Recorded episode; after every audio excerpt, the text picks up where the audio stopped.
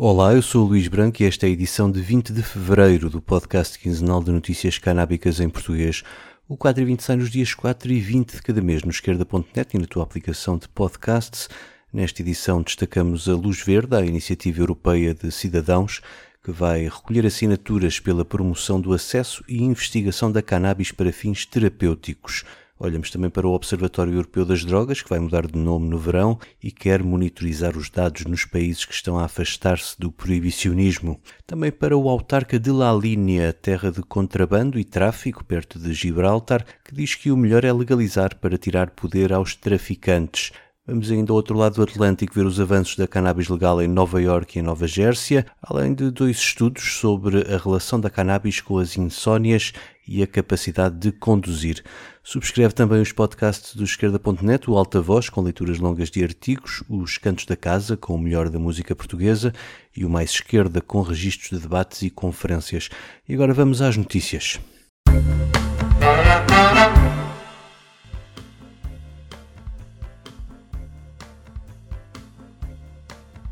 Está em marcha uma iniciativa cidadã europeia sobre a cannabis. A Comissão Europeia aprovou duas das três propostas desta iniciativa, que terá por objetivo recolher pelo menos um milhão de assinaturas em pelo menos sete Estados-membros para obrigar Bruxelas a pronunciar-se sobre os temas levantados pelos peticionários. Dos três objetivos de iniciativa, a Comissão autorizou dois e chumbou o que propunha a realização de uma Assembleia Cidadã Transnacional sobre as políticas da cannabis, alegando não ter poderes para o fazer. As outras duas que devem constar desta petição são a promoção do acesso à cannabis medicinal e destinar os meios necessários à investigação da cannabis com fins terapêuticos.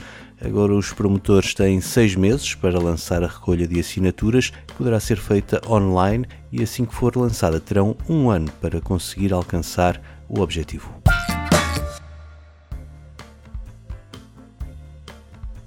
O Observatório Europeu da Droga e Toxicodependência vai mudar de nome em julho, passando a chamar-se Agência das Drogas da União Europeia, com um aumento de 80% no seu orçamento e 40% no número de funcionários. E no seu plano de ação, este observatório sediado em Lisboa anuncia a criação de uma caixa de ferramentas destinada a ajudar os decisores políticos, numa altura em que cada vez mais países estão a mudar as leis da cannabis. O objetivo é fornecer dados concretos com a monitorização dos impactos das novas políticas à medida que vão sendo implementadas, como é o caso de algumas já aprovadas, como o autocultivo em Malta e no Luxemburgo, os clubes sociais em Malta e as mudanças anunciadas na Chequia e na Alemanha, onde o Parlamento deve votar esta quarta-feira a lei de legalização que irá disponibilizar cannabis através dos clubes sociais a partir de julho, além do autocultivo já a partir de abril.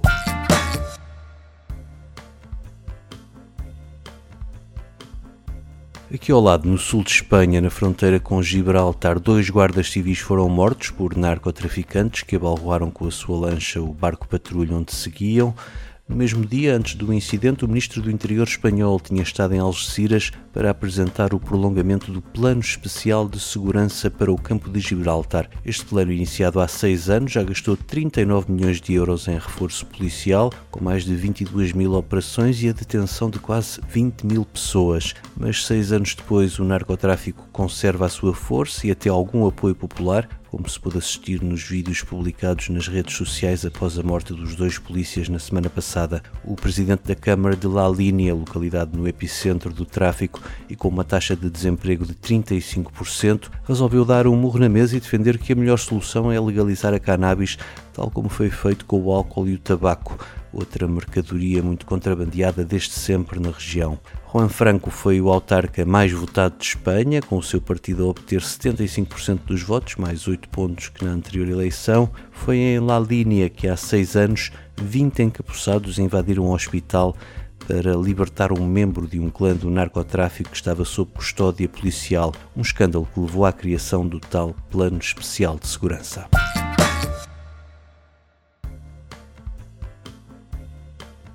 Do lado de lá do Atlântico, as autoridades de Nova Iorque estão a regulamentar o autocultivo. A proposta que estará em discussão pública permite o cultivo em casa a adultos até seis plantas para uso pessoal, das quais só podem estar três ao mesmo tempo em estado maduro.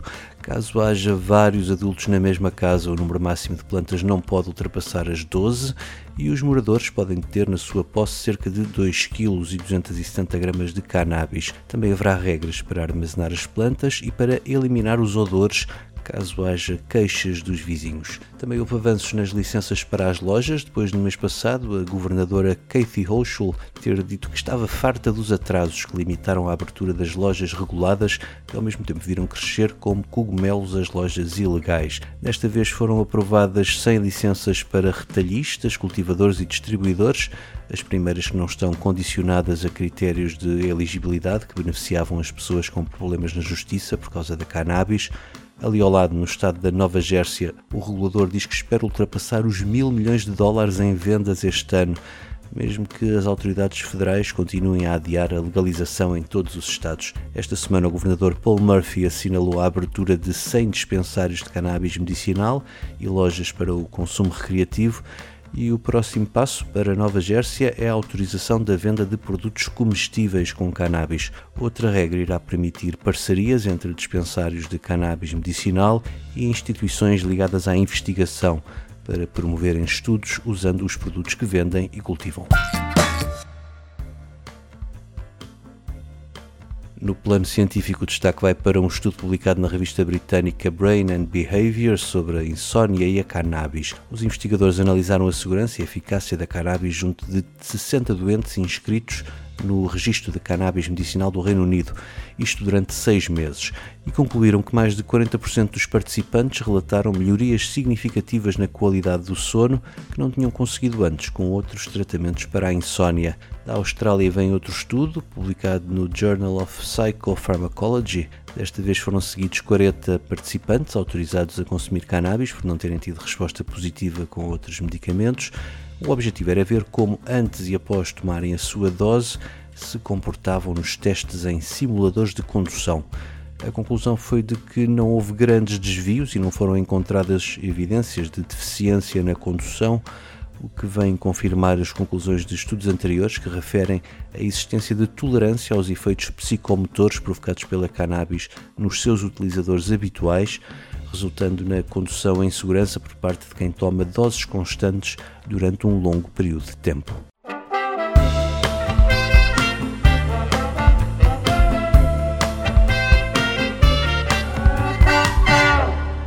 O 4 e 20 despede-se com o momento musical. Dia 24 em Coimbra e dia 25 em Lisboa há concertos dos Chalimberg Trio, um evento integrado no Festival Django e em estreia em Portugal. Fiquem com este Avalon, eu volto no dia 4. Até lá!